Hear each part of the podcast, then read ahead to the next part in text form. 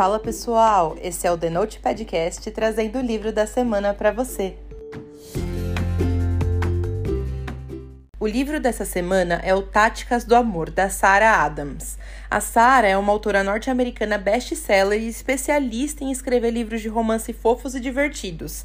Foi a primeira vez que eu li um livro dela e eu já fiquei 100% apaixonada pela escrita da autora, gente, porque ela tem a dose certa de fofura e um toque de humor de muito bom gosto, sabe? Táticas de Amor conta a história da Brie e do Nathan. Eles são melhores amigos e eles se dão mega bem, mas o problema é que a Brie é 100% apaixonada pelo Nathan desde sempre. Mas ela não tem coragem de dizer a verdade para ele porque ela sabe que ele só vê mesmo o papel de amiga nela. A Brie já até se conformou com isso e ela tá contente em ser a melhor amiga do maior astro do futebol americano.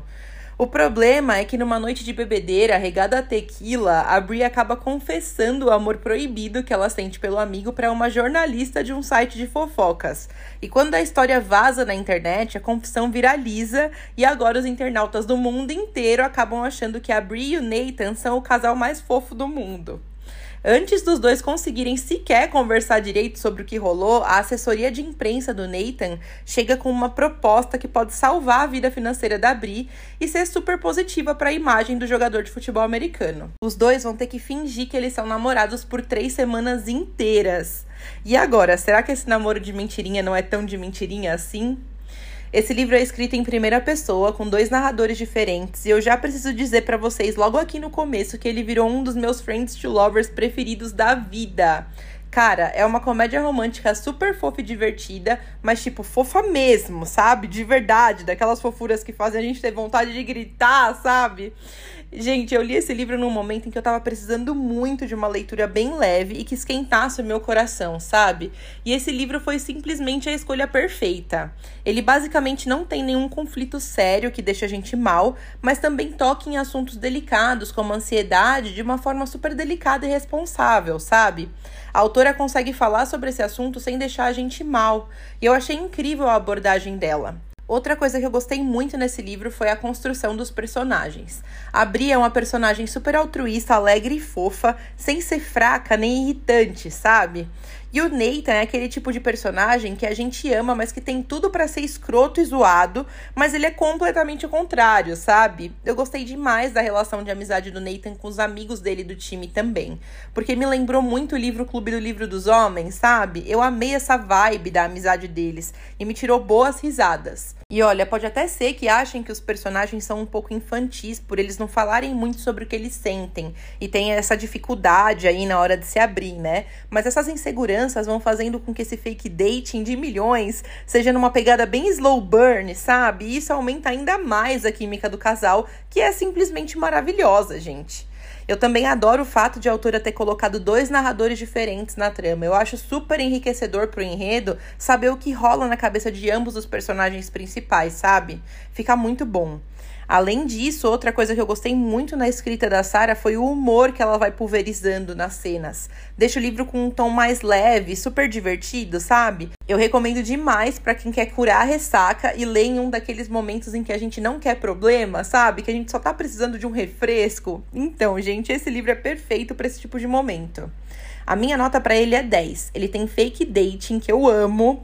Trama de Friends to Lovers, que também é um dos meus clichês favoritos casal com uma baita química, personagens super apaixonantes, um elenco masculino de qualidade e uma boa construção do romance por parte da autora que ela não economiza nas cenas fofas. Eu me apaixonei por esse livro e eu recomendo ele demais, gente. Ele entrega demais o que ele promete e deixa a gente preso numa história com uma escrita super fluida e uma trama de comédia romântica de qualidade. Gente, eu já quero ler mais livros da Sara, ela é maravilhosa. Eu li esse livro na versão física e eu ganhei ele de presente da editora Intrínseca, mas você consegue encontrar ele na Amazon por R$ 49,90. A classificação indicativa dele é para maiores de 16 anos, tá? Agora vem a parte com spoiler. E se você não quiser saber os detalhes específicos do livro, é melhor a gente dar tchau por aqui. Depois que você lê, me conta o que você achou. Eu já falei um milhão de vezes para vocês aqui que eu sou simplesmente apaixonada por livros Friends to Lovers, né?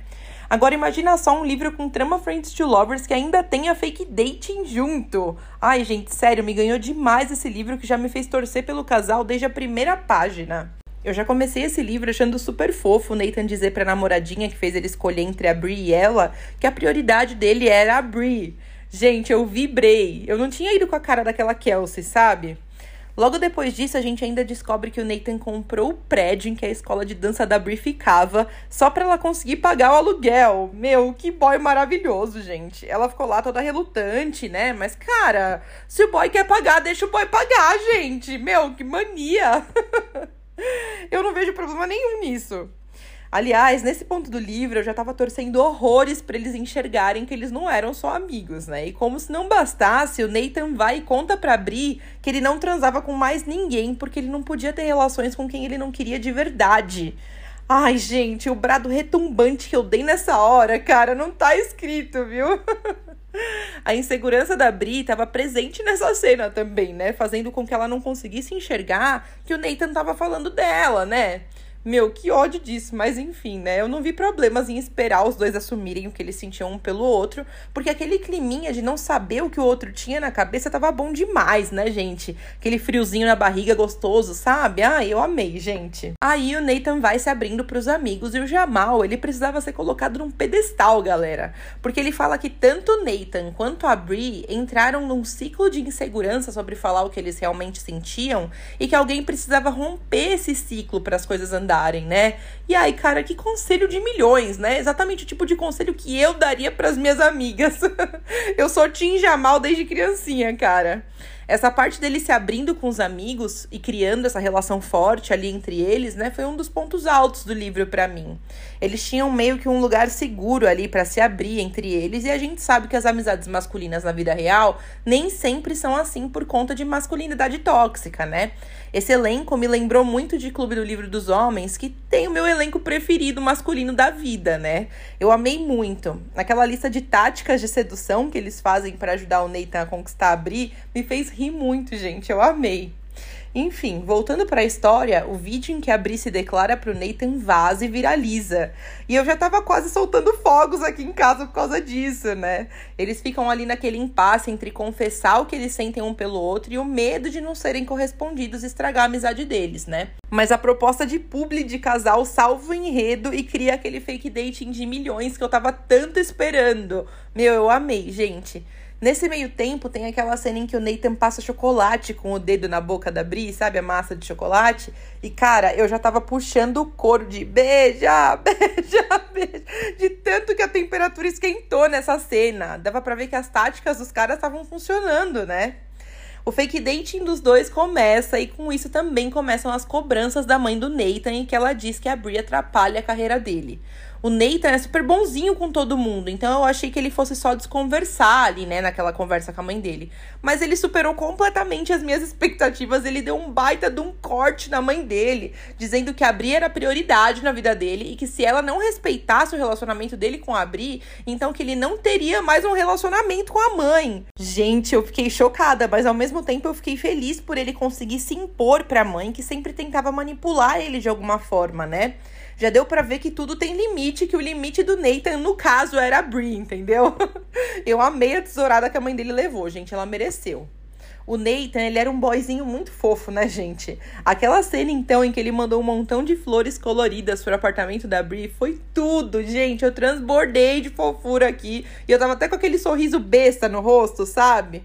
Ai, cara, logo depois disso eu senti muita dó dele. Quando no encontro com a imprensa lá, eles pedem um beijo da Brie do Nathan e ele tem um ataque de ansiedade. Meu, finalmente, quando ele ia dar o tão esperado beijo na Brie, ele acaba travando. Me deu muita dó dele.